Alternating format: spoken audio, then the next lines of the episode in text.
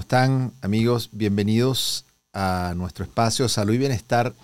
Hay un invitado de lujo. Siempre le digo que son de lujo, pero este sí es el papá de los helados.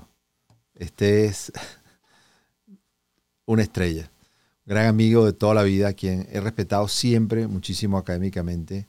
Estaba en Venezuela, ahora está en Estados Unidos, pero también sigue conectado con Venezuela, va periódicamente. Nuestro invitado de hoy es el doctor Moisés Rosenthal.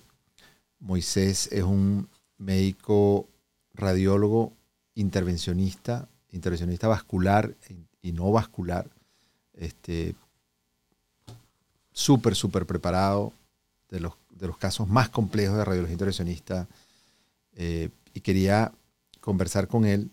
Moisés, súper bienvenido. Gracias finalmente por hacerlo posible.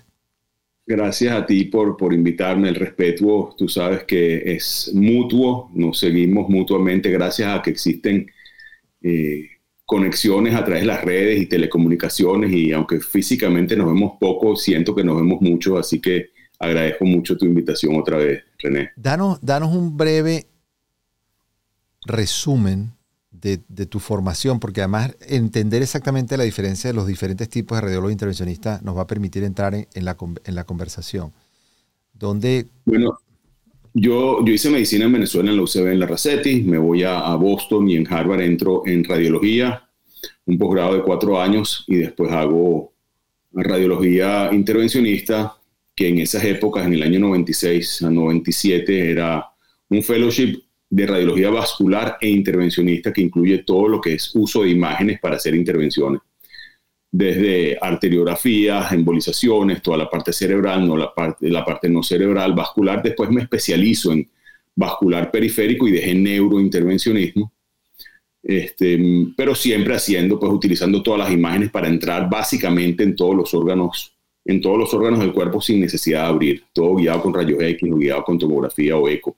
Exactamente, es, es hacer procedimientos guiados por imágenes de radiología, ya sea ultrasonido, tomografía o radiologías fluoroscopia normal, y ya sea entrando con agujas, de, de alguna forma, directamente al órgano o viajando a través de la circulación a llegar a un órgano determinado. Exactamente. Pero navegando usando estas imágenes. Entonces, eso es lo que vamos a conversar. Imagínense todo lo que se puede hacer de tratamientos de diferentes órganos viajando por la circulación que nutre ese órgano o directamente punzándolo directamente al órgano, eh, guiándose por estas imágenes que usamos en, todos los estudios radiológicos, ya sea ultrasonido, radiología simple o guiadas por, por una tomografía. Te lo juro que si yo hubiera vuelto a empezar a estudiar medicina, haría radiología intervencionista es que no me lo vas a creer. Yo me fui a los Estados Unidos para hacer urología. Yo me fui a hacer urología en Boston. Y cuando estoy haciendo guardia antes del internship, estoy en el equipo quirúrgico y llega un paciente con una hemorragia digestiva superior, año 1991, y con sangrando lo meten a la unidad de radiología intervencionista que obviamente nadie sabía lo que era y se meten por la yugular y le hacen un shunt portosistémico intrapático yugular Larga, largo el nombre, pero es evitar una cirugía gigantesca en un paciente cirrótico para que las varices esofágicas no sangren. Se metieron por la yugular, desde la yugular cruzan el corazón, entran al hígado, pulsan el hígado por rayos X, entran en la vena porta y toda la presión de las varices esofágicas la porta con un stent pasa a la suprahepática y al corazón derecho y el paciente deja de sangrar. Yo obviamente dije, bueno, yo creo que esto es lo mío, yo me voy a salir de urología, primero que hay muchos urólogos y segundo que esto es muy novedoso, y logré hacer investigación en el Departamento de Radiología Intervencionista justamente en esos temas. Y afortunadamente estaba concursando al posgrado eh, en ese año de investigación y cambié de posgrado y afortunadamente entré en ese hospital en el posgrado de radiología para luego hacer radiología intervencionista. Así que tenemos eso en común. las, vidas se, las vidas se cruzaron. Se cruzó todo. Yo iba por urología y terminé haciendo radiología y radiología intervencionista, cosa que es apasionante porque es una especialidad que le entras esencialmente a cada uno de los órganos sin excepción. Yo creo que yo he entrado en casi, casi todos los órganos del cuerpo sin abrirlos, todo por rayos X. Una cosa realmente bueno, eso, nos lleva, eso nos lleva a entender por qué él todavía tiene algún corazoncito con la próstata y por qué, como dice que ha entrado a todos los órganos, uno de los temas apasionantes que, quiero conversar con él, eh, bueno, uno es cómo se está entrando a la próstata y al ocluir la circulación de la próstata para crecimientos benignos de próstata, al disminuir el flujo sanguíneo, la próstata se, se infarta, la próstata se atrofia producto de no tener circulación y disminuye su tamaño. Y por lo tanto, de alguna forma ayuda a aliviar los síntomas obstructivos y vamos a discutir cómo se hace y cuáles son los efectos adversos.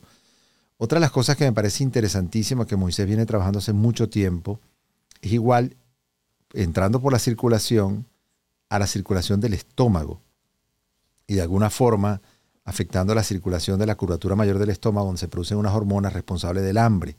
Entonces esto es, imagínense, lo que significa el uso de estos procedimientos no invasivos de alguna forma para, de alguna forma, es una herramienta para el tema de la obesidad y el tema del sobrepeso.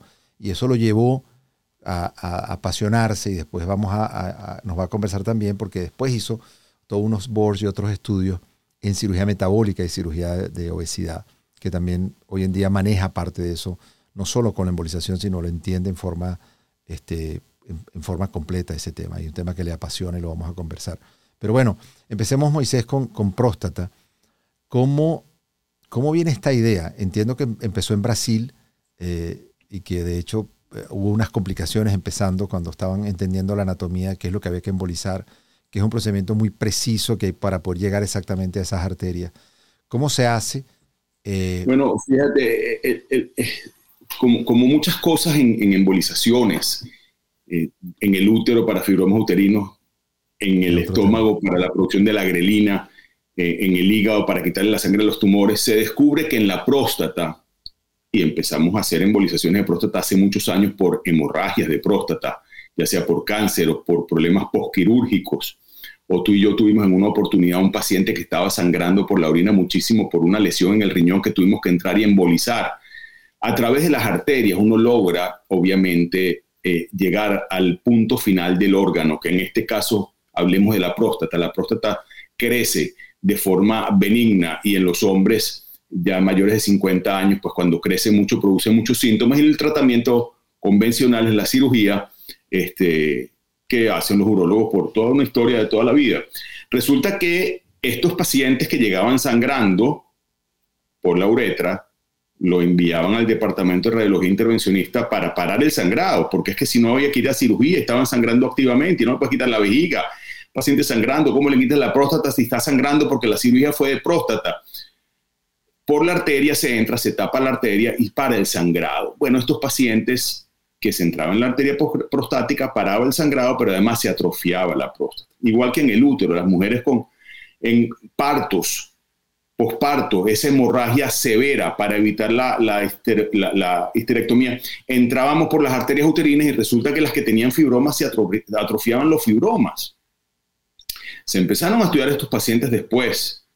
Si tú causas después de una embolización por una hemorragia, atrofia la próstata, ¿por qué no se hace la intervención para simplemente atrofiar la próstata y mejorar la hiperplasia de próstata en aquellos pacientes que no sean quirúrgicos, ya sea porque la próstata era muy grande o un caso muy complicado, o un paciente anticoagulado, un paciente que no se puede operar o que no se quiere operar, bueno, vamos a empezar a hacerlo.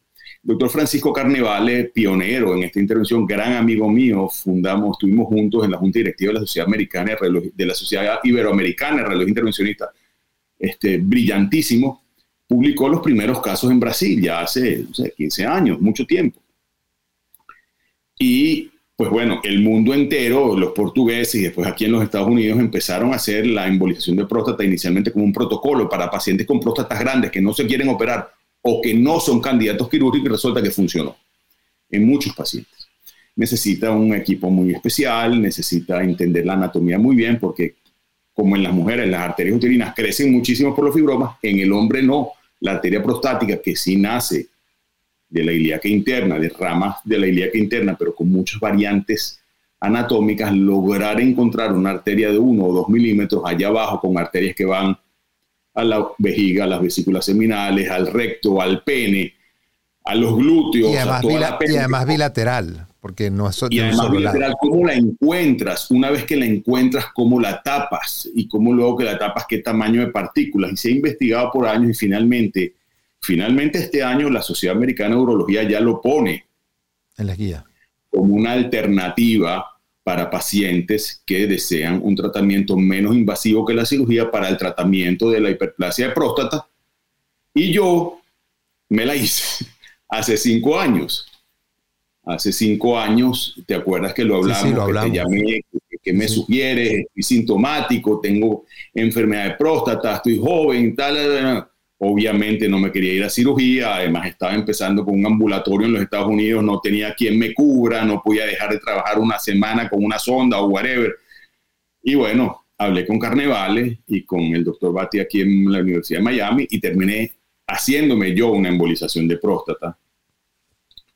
Este, con, con, fabulosos resultados, con una recuperación sorprendente. Y dije, no, es que esto definitivamente, esto va a ser una opción más para el armamentario de los urólogos en el tratamiento de la hiperplasia de próstata, porque toda la parte clínica y el conocimiento de un paciente con enfermedad de próstata tiene que ser manejado por un urólogo. Ahora uno puede ser parte. No, sin duda, y hay, hay, pacientes que, que, puedan o no puedan operarse o, no sean tan obstructivas y sea una situación que pueda ayudarnos por un periodo determinado a alargar la calidad de vida y evitar un procedimiento si no, sea, si no hace falta. Ha habido lo que pasa es que técnicamente es muy complicado. Eso Entonces hace falta un equipo muy peculiar. Eh, me, imagino, me, imagino que el grado, me imagino que el grado de resolución eh, para poder amplificar y poder ver exactamente esa arteria y tener la certeza, porque por supuesto ha habido casos hasta de necrosis de pene, se han, se han reportado complicaciones serias y, se reportaron necrosis. en el recto, pero fíjate lo bello de la tecnología. Producto de no saber lo que están eh, obstruyendo, ocluyendo. Uno puede hacer una tomografía en el momento de inyectar el yodo para ver si estás dentro de la próstata o si estás en el recto o si estás en la vesícula seminal o, o en el pene. Tú inyectas el contraste y el angiógrafo hace un disparo completo y hace un corte axial y luego ves ese corte en el monitor y dices, oye, ¿sabes qué? Estoy 100% en la próstata. Porque una cosa es fluoroscopia en dos proyecciones nada más, que tú crees que estás, pero otra cosa es verlo en todas las proyecciones y garantizar que estás en la próstata y dice, ahora sí, luz verde, vamos a embolizar. Y final, yo no lo he hecho mucho en la intervención este, aquí porque el equipo no está en el ambulatorio donde estoy, y en Venezuela finalmente acabamos de instalar en la metropolitana el equipo para, con un BIM CT para hacer una tomografía en el angiógrafo y vamos a empezar fuertemente a hacer casos con equipos eh, urológicos, de, urólogos interesados y, muchos pacientes que, verdaderamente se conectan con uno gracias a las redes directamente porque no quieren ir a la cirugía, como el caso mío. Yo no tenía tiempo para ir a cirugía, no quería riesgo de una disfunción sexual, no quería estar con una sonda, o sea, una serie de beneficios que ofrece la embolización y no tiene la, la, cirugía convencional y seleccionar lo, lo, más importante es seleccionar porque evidentemente depende de la, de, la anatomía de la próstata. Oh, hay próstatas muy grandes. Hay, próstata, por eso, eh, la idea es que la gente esté consciente de que esto es una alternativa que va a reducir el tamaño de la próstata. Que primero que tiene que ser centros expertos. Este, segundo que tiene que ser evaluado y realmente definir el grado de obstrucción, porque hay obstrucciones que requieren desobstrucciones eh, inmediatas y desobstrucciones efectivas y en un porcentaje de desobstrucción muy grande. Pacientes que están teniendo falla renal, pacientes que están teniendo complicaciones. No simplemente que se paran dos veces de noche o tres veces. No, estos son pacientes que tienen consecuencias de la hiperplasia que debe ser resuelta. Entonces, hay casos para cirugía y hemos conversado, hay muchas alternativas de cirugía. Están saliendo ahorita, están resurgiendo nuevamente incluso los. Hay una nueva cosa que se llama ITIN, que es una especie de, malla que se abre y se quita a los cinco días dentro de la uretra. O sea, hay una cantidad de alternativas. Interesante es que esta es una alternativa en, manos expertas, es lo más importante, este, y que puede ayudar a resolver porque disminuye 20-30% del tamaño y por lo tanto mejora los síntomas. Y cuando eso no funcione o cuando a esto se agrega otra cosa, pues seguimos existiendo. Y esto es, una, es, una, es un trabajo en equipo, donde lo más importante es ofrecerle al paciente la mejor alternativa menos invasiva, pero con, en manos seguras y que el paciente, pues, como si fuera uno, pues que tenga realmente la mejor alternativa. Ahora, además de embolizar la próstata, ya hace, antes de eso estabas muy apasionado con la grelina y después bajó un poco la, la, pasión. la pasión cuando, oye, como que no es tan efectiva o si es efectiva. ¿Qué ha dado los resultados? ¿Lo siguen haciendo eh, ahora, con las nuevos, ahora con los nuevos medicamentos? Sí. Este, ¿Qué ha pasado? ¿Cómo, cómo ves el eso? El mundo de la obesidad es un mundo realmente increíble. Y yo, bueno, hacía muchas embolizaciones en la arteria gástrica izquierda en pacientes que llegaban sangrando a la emergencia con una hemorragia digestiva. Entonces, este, uno entraba una, la arteria. Una anatomía conocida. Anatomía conocida. Bueno, la intervención la hacemos desde hace 20 años.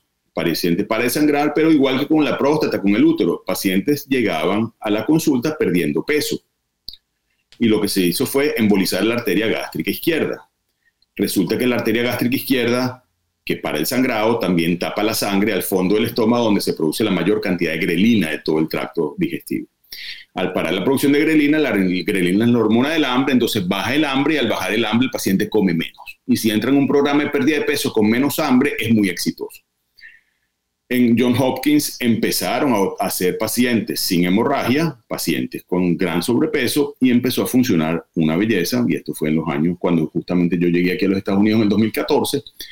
Me interesó en la intervención, no es aprobada, FDA approved, no, está, no la pagan los seguros, yo no quería tener problemas eh, legales, además quería entender la fisiopatología de la obesidad como, como enfermedad y decidí estudiar y presentar los boards de obesidad para entender la parte clínica y tener un respaldo, digamos, por detrás sobre una intervención nueva, con una indicación nueva en un campo que yo no manejaba. Yo manejo la parte técnica, hacer la operación, me encanta. Afortunadamente hice muchos, la hago con mucha confianza, pero no entendía el, manejo de una persona con gran sobrepeso.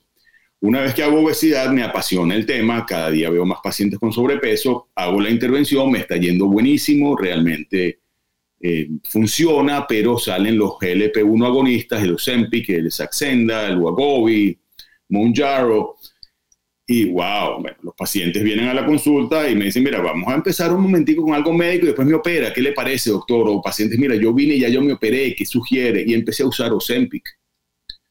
Y los resultados son realmente una cosa inentendible. ¿Cómo es posible que el paciente pierda el hambre y se llene tan rápido con esta droga habiendo ya usado todas las otras drogas?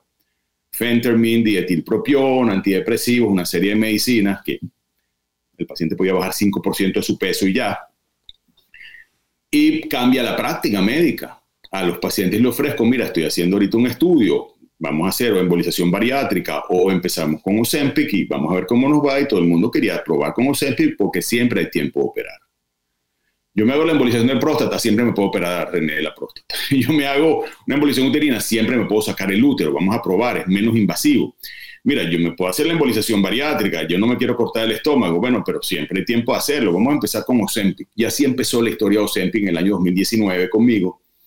Y ya en cuatro años, básicamente, yo creo que la última embolización bariátrica la hice a comienzos de este año, estoy haciendo muy poco y cada día veo más pacientes con obesidad y sobrepeso. Claro, me junto con un equipo muy bueno de medicina, de nutrición, de fisiología del ejercicio, porque el paciente no, no ganó nada operándolo, no ganó nada dándole Ozempic y quitándole el hambre, sino aprende a comerla. el problema no es solamente tener menos hambre, el problema es saber qué comer, cuándo comer, hacer un estudio de todas sus hormonas, hacer un estudio de la tiroides, hacer un estudio, por supuesto, de todo el perfil lipídico, etcétera, etcétera. Y para eso estudio obesidad. Y entonces, oye, funcionó de tal forma que ahorita todos mis pacientes se les inicia tratamiento médico y algunos pacientes que no puedo darles tratamiento médico y que no son casos quirúrgicos, le hago la embolización y cada día menos.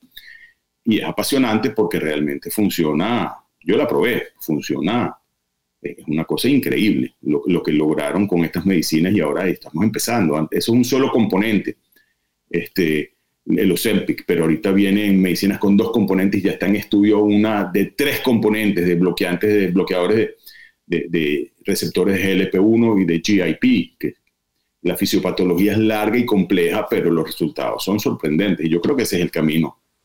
Tan es así que, que, la cirugía...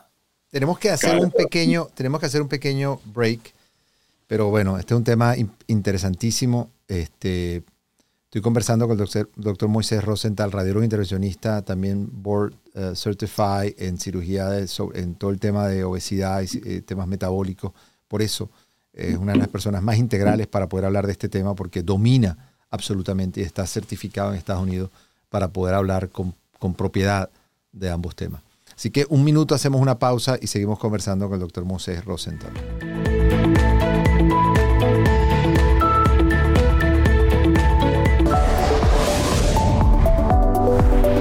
En la vida, no importan los pasos que damos, sino las huellas que dejamos. Es un placer darles la más cordial bienvenida a Inspirarte Podcast, un espacio para ti y para todos los que nos quieran escuchar, en donde podamos narrar, expresar, explorar, pero sobre todo empoderar las historias de los latinos que nos edifican dentro y fuera de nuestros países.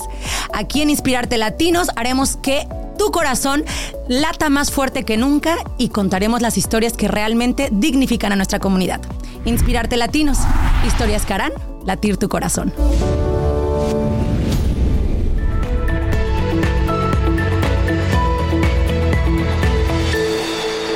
Amigos, bueno, como, como siempre les digo, este, estamos nuevamente en nuestro espacio, salud y bienestar.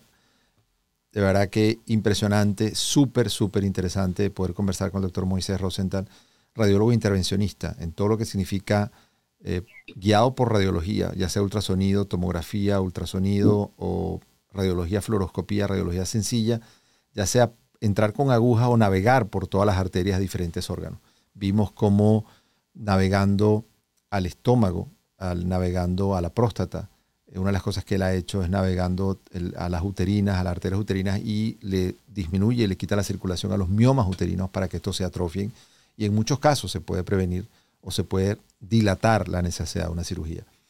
Eh, uno de los temas que desarrolló y le apasionaba, que conversé con él, era la embolización de la curvatura mayor del estómago, donde se produce una hormona llamada grelina, responsable del hambre. Y estábamos conversando que el desarrollo de todas estas nuevas drogas que todos conocen eh, llevó a la disminución de eso y, como, y por lo tanto estábamos conversando que ha disminuido también la cirugía bariátrica. Moisés, experto pocos expertos en esto con, tu formación en ambos campos. ¿Cómo, ¿Cómo, ves el desarrollo? Nos debíamos un poquito de la radiología intervencionista, pero eres una autoridad en este tema. ¿Cómo ves el tema de, del desarrollo de estas drogas? ¿Cómo funcionan? Porque algunos tienen que ver con disminuir el vaciado del estómago, liberar sustancias que de alguna forma indirectamente ayudan a que se libere insulina, también actúan sobre el centro del hambre. ¿Cómo es estas combinaciones? ¿Cuál ha sido el milagro y cómo vienen estos nuevos medicamentos? Estas son, ah, el cuerpo produce estas hormonas incretinas que cuando uno come se liberan. Son ah, hormonas que hacen que se produzca un poquito más de insulina cuando uno come carbohidratos, menos glucagón y tiene ciertos efectos en el cuerpo, pero la producción es tan pequeña y tan corta que no se siente cuando uno lo come. Eh, se diseñó eh, los, estas nuevas drogas como el Ozempic, como Saxenda, Wagobi, Monjaro, que lo que hacen es se acoplan a los receptores de estas hormonas, se llaman receptores GLP-1. Entonces la medicina ocupa ese receptor y al ocupar ese receptor ocurren todos los efectos que esa droga, que esa hormona produce en el cuerpo. Pero resulta que hay receptores de GLP-1 en todo el cuerpo. Entonces se producen muchos efectos, efectos hormonales, producen más insulina, pero lo interesante es que no tumba la glicemia en pacientes no diabéticos. Es una droga, por supuesto, entonces que se inventó inicialmente para diabéticos, porque produce más insulina, porque en, aquellos, en, los diabéticos, particularmente tipo 2, porque los tipo 1 hay que darles insulina porque no la producen, pero los diabéticos tipo 2, que, que no funciona bien la insulina, se, se les da esta medicina y produce más insulina, tiene mayor efecto y baja la glicemia. En esos pacientes, desde el año 2014 o quizás antes, que se le daba estas medicinas, el Ozempic para, para, para diabetes tipo 2, llegaban flacos a la consulta.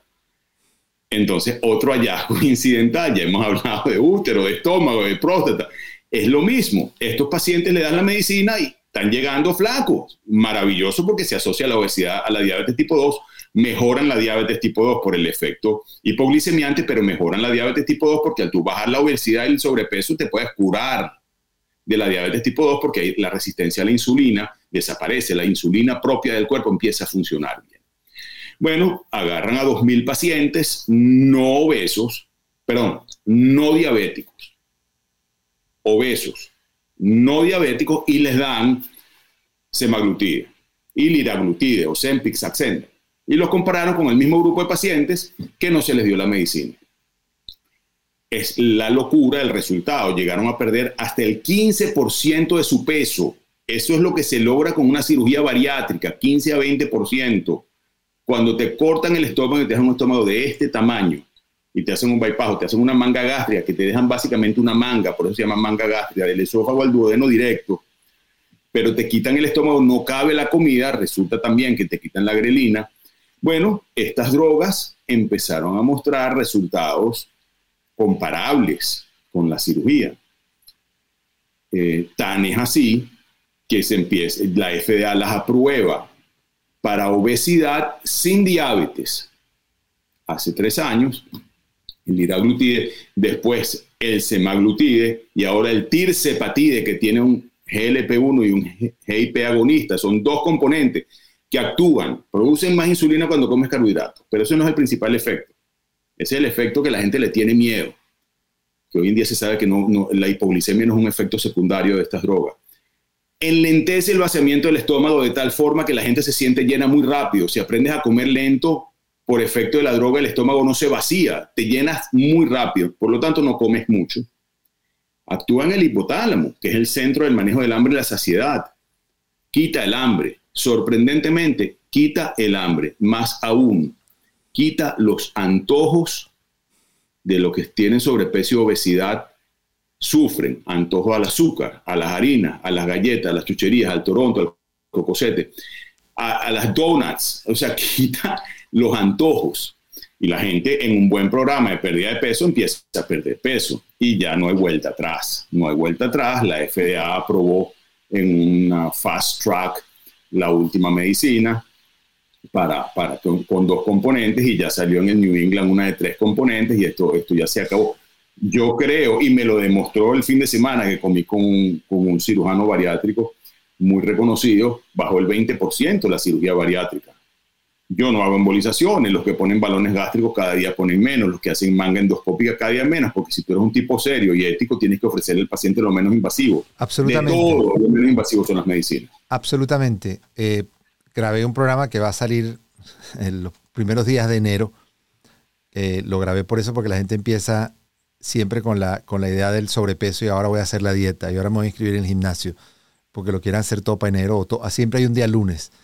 Y grabé, grabé con, con, con, Manuel Galvao, que bueno, de los grandes cirujanos bariátricos de Brasil, bueno, ahora están haciendo la manga endoscópica, y, pero un tipo súper serio y ético y claramente reconocen el valor y la importancia de todos estos medicamentos, que es una realidad, es una realidad que, que hay, que, que hay que ofrecer y que es una realidad. Yo hoy en día a todos mis pacientes con, sobrepeso, que me da un par de meses que los voy a operar, les mando y, los, mis felos se ríen, que hace que tenemos una, clínica de weight loss. Digo, no, no una, no es una clínica de pérdida de peso, es una clínica de que hay que entender al paciente de una forma global y el tema de sobrepeso afecta a la recuperación de este paciente. Es un paciente, si yo puedo que va a esperar para una cirugía que no es urgente, puede esperar dos, tres meses, yo lo pongo a perder peso. Y después operado lo hago que siga o venga y, le, y le reclamo a su primary y a los responsables por qué no le han prestado atención al sobrepeso. Porque el sobrepeso es un tema crítico, no solo en la evolución del paciente en su calidad de vida, sino que le va a fallar las, las, rodillas, todas las complicaciones que va a tener, producto de estos sobrepesos terribles. Y en Estados Unidos nosotros nos toca entrar en unas obesidades mórbidas a operar a unos pacientes insólitos que deberían haber sido tratados y debe prestarse la atención al tema de sobrepeso. Pero si el primary care le manda solamente las medicinas, ese paciente va a ganar peso apenas la deje. Claro, el tema la medicina, o sea, el tema es meterlo en un weight loss program como Dios manda. Exactamente, tiene que entender el tema completo, porque evidentemente apenas para la medicina van a volver a subir de peso. Sí, sí. Bueno, si no aprendieron a comer, claro, por supuesto. Si tú no aprendes qué comer y cuándo comer y no entiendes por qué llegaste a ese peso, si toda la parte hormonal y todo está bien, este, la medicina te va a quitar el apetito, pero después te comes las donuts completas y las pizzas. ¿Cuántos, ¿cuántos años eh, ha sido lo más largo que se ha estudiado estos medicamentos de seguridad? ¿Cuánto tiempo los pacientes lo, van a tomar o lo puedan tomar? Que, no sean, que no sean diabéticos, evidentemente, que lo requieren. para diabetes se han usado obviamente desde 2012, 2014, tenemos más de 10 años pacientes con diabetes en, en Ozempic y obviamente eso es como una medicina para la hipertensión arterial. ¿Cuándo te quita la hipertensión? Cuando te cure. La mayoría no se cura, la mayoría de los diabéticos, bueno, muchos de diabetes tipo 2 sí se curan. Inclusive hay un artículo reciente publicado en diabetes tipo 1 que los requerimientos de insulina son dramáticamente mejor. Ahora, en obesidad es la pregunta, en obesidad y sobrepeso cuando se empiezan a usar. Bueno, hay trabajos publicados de 4 o 5 años con la medicina. Mi opinión es que si el paciente la tolera bien, porque tiene muchos efectos secundarios y de eso hay que tener claro y hay que entender la droga, que es una droga que se inicia a dosis baja y se va aumentando la dosis semanalmente hasta llegar a la dosis ideal, después hay que subirla o bajarla, y hay efectos secundarios asociados, hay que saber manejar los efectos secundarios, saber cuándo parar ah, el uso de la medicina, pero si todo va bien, hasta que el paciente se cure de la enfermedad, si se considera que la enfermedad se llama obesidad. Si es solamente sobrepeso asociado a hígado graso, el paciente se quita sus kilos de sobrepeso, mejora el hígado graso y yo suspendo la medicina poco a poco con un protocolo de suspensión de la medicina y se puede volver a, iniciar. Por lo tanto, el que me pregunta, doctor, ¿cuánto tiempo voy a estar medicado? No lo sé.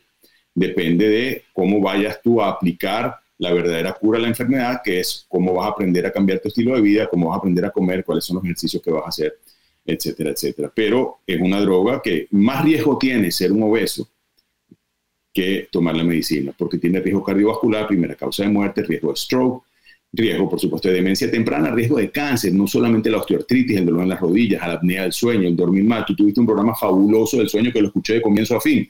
Tengo muchísimos pacientes con problemas del sueño por obesidad que están con su máquina, con el CPAP. Estos pacientes tú les quitas 50, 60 kilos y hasta ahí, hasta ahí llegó la, la, la, apnea del sueño, por ejemplo. Entonces, ¿hasta cuándo se debe usar la medicina? Hasta que se necesite. Esa es la respuesta. No lo sé. ¿Cuál ha sido, cuál ha sido tu secreto? Porque tú eres un has sido siempre una persona absolutamente deportista, natación, siempre le has dedicado mucho tiempo, o sea, te has cuidado toda la vida, o sea, has sido sano, eres un ejemplo de lo que, de lo que hablas, o sea, absolutamente eh, consciente de, de, tu teoría de vida. ¿Cuál ha sido tu secreto? Bueno, yo creo que uno viene con unos defectos de fábrica. Yo soy hipertenso desde los 30 años, siendo no, no con un gran sobrepeso. Eh, hígado graso sin un gran sobrepeso, pero el poco sobrepeso que tuve me curó el hígado graso y las drogas de la tensión las mantengo. El secreto es, claro, desde que entendí lo que significa comer sano y hacer ejercicio, el secreto es no comer azúcar y comer muy poca harina procesada, muy pocos carbohidratos procesados en general. Eh, evito en lo posible todas las comidas aquí en los Estados Unidos, las donuts, la pizza, la pasta, los postres y el azúcar. No como cuatro o cinco veces al día, como muchas veces se sugiere. Yo como dos o tres veces al día, si acaso. Hago ejercicio seis días a la semana. Y el truco, después de los 50 años, y yo creo que debería ser el truco desde que cualquier persona empiece a hacer ejercicio, es hacer ejercicio de fuerza. El verdadero truco y el órgano metabólicamente más activo del cuerpo se llama el músculo, el cual nos olvidamos de él. Y el cuerpo, en mi opinión, no está diseñado para vivir 50, 60 o 70 años. Nosotros nos diseñamos y la gente, nos diseñaron y la gente se moría hasta hace un siglo a los 30, 40 y 50 años de infecciones, infartos y cáncer. Hoy en día la gente se muere más de cáncer y de Alzheimer y de infecciones por cigarrillo, de muerte por cigarrillo, etcétera. Pero vivimos 80 y 90 años. Yo veo a mis pacientes, los que llegan a esa edad bien, son aquellos que se han mantenido levantando pesas, haciendo pilates y comiendo muchas proteínas. Entonces, el resumen es básicamente levantar pesas, hombres y mujeres, mantener el músculo sano y comer prioritariamente proteínas con carbohidratos, grasas, vegetales, verduras y todo eso muy bien y eliminar sin necesidad de ser keto los carbohidratos malos, azúcar y harina. O sea, el pan el pan tristemente es una delicia, pero es un desastre. Comer pan todos los días es muy malo. Y hay muchos panes, el trigo de, aquí de los Estados Unidos es terrible, genéticamente modificado, muy malo, con, el gluten, te echa gluten y para que tú veas que ni las hormigas se comen el gluten, eso es indigerible, eso es para mantener la pasta elástica. O sea, eso son cosas que no estamos hechos para comer y nuestro intestino no está diseñado para comer. El pan sí, comer pan de vez en cuando y con mayor cantidad de fibra y tal, y menos trigo. Este, pero con lo que comíamos pan de canilla o un pan de jamón todos los meses, olvídate, eso, eso está bien por una, para una fiesta, pues, pero no te puedes desayunar todos los días medio pan de jamón, porque o decides comer bien o decides este, tener problemas de salud. ¿Cambiaste la natación? ¿O ahora? Desde los 40 años nado dos y tres veces a la fijo dos veces a la semana. Pero estás haciendo ahora más pesas. Antes hacías más natación. sí, en la parte cardio, el, cardio es sumamente importante este, para la parte del corazón y los que somos hipertensos, pero realmente para desarrollar, y, y, natación hace que el músculo esté sano, pero no crece el músculo, el músculo crece levantando pesas, entonces ahorita hago pesas tres veces a la semana, natación dos a la semana. Bueno, están viendo lo que es disciplina, no solo porque está absolutamente dentro de, la, de, lo que, de lo que habla. Bueno, amigo, Qué maravilla, qué gusto poder conversar, como siempre digo, el papá de los helados. Cuando había un caso difícil, un caso complicado, que había que entrar con radiología intervencionista, llamen a, llamen a Moisés Rosenthal. Amigo, un placer. Qué maravilla. Sin desperdicio, por favor, compartan este material. Es muy, muy importante que la gente esté consciente de las alternativas que existen. La radiología intervencionista es una especialidad apasionante apasionante, son muchas cosas que se pueden resolver en una forma mínimamente invasiva y hay que estar consciente de a dónde llegan los límites y las alternativas que deben ofrecerse. Así que bueno, por favor, compártanlo. Amigo, que sigas disfrutando el resto del día. Te agradezco mucho la invitación, te respeto y te felicito por tu trabajo, tanto tu crecimiento profesional y personal aquí en Estados Unidos como divulgar a través de este canal y esta fuente y este podcast este, básicamente cómo hacer para estar más sano. Así que nuevamente te felicito, me encanta verte y te doy las gracias por haberme invitado. Amigo, un abrazo, te quiero. Chao. también, que estén bien. Salud y Bienestar es producido en los estudios de Uno Productions en Glendale, California. Producido por René Sotelo. Dirección Alberto Arbelo. Coordinadora de producción Patricia Gasperi. Producción ejecutiva Luis Medina. Productor asociado Aleira Tomás. Postproducido por Carlos Knight.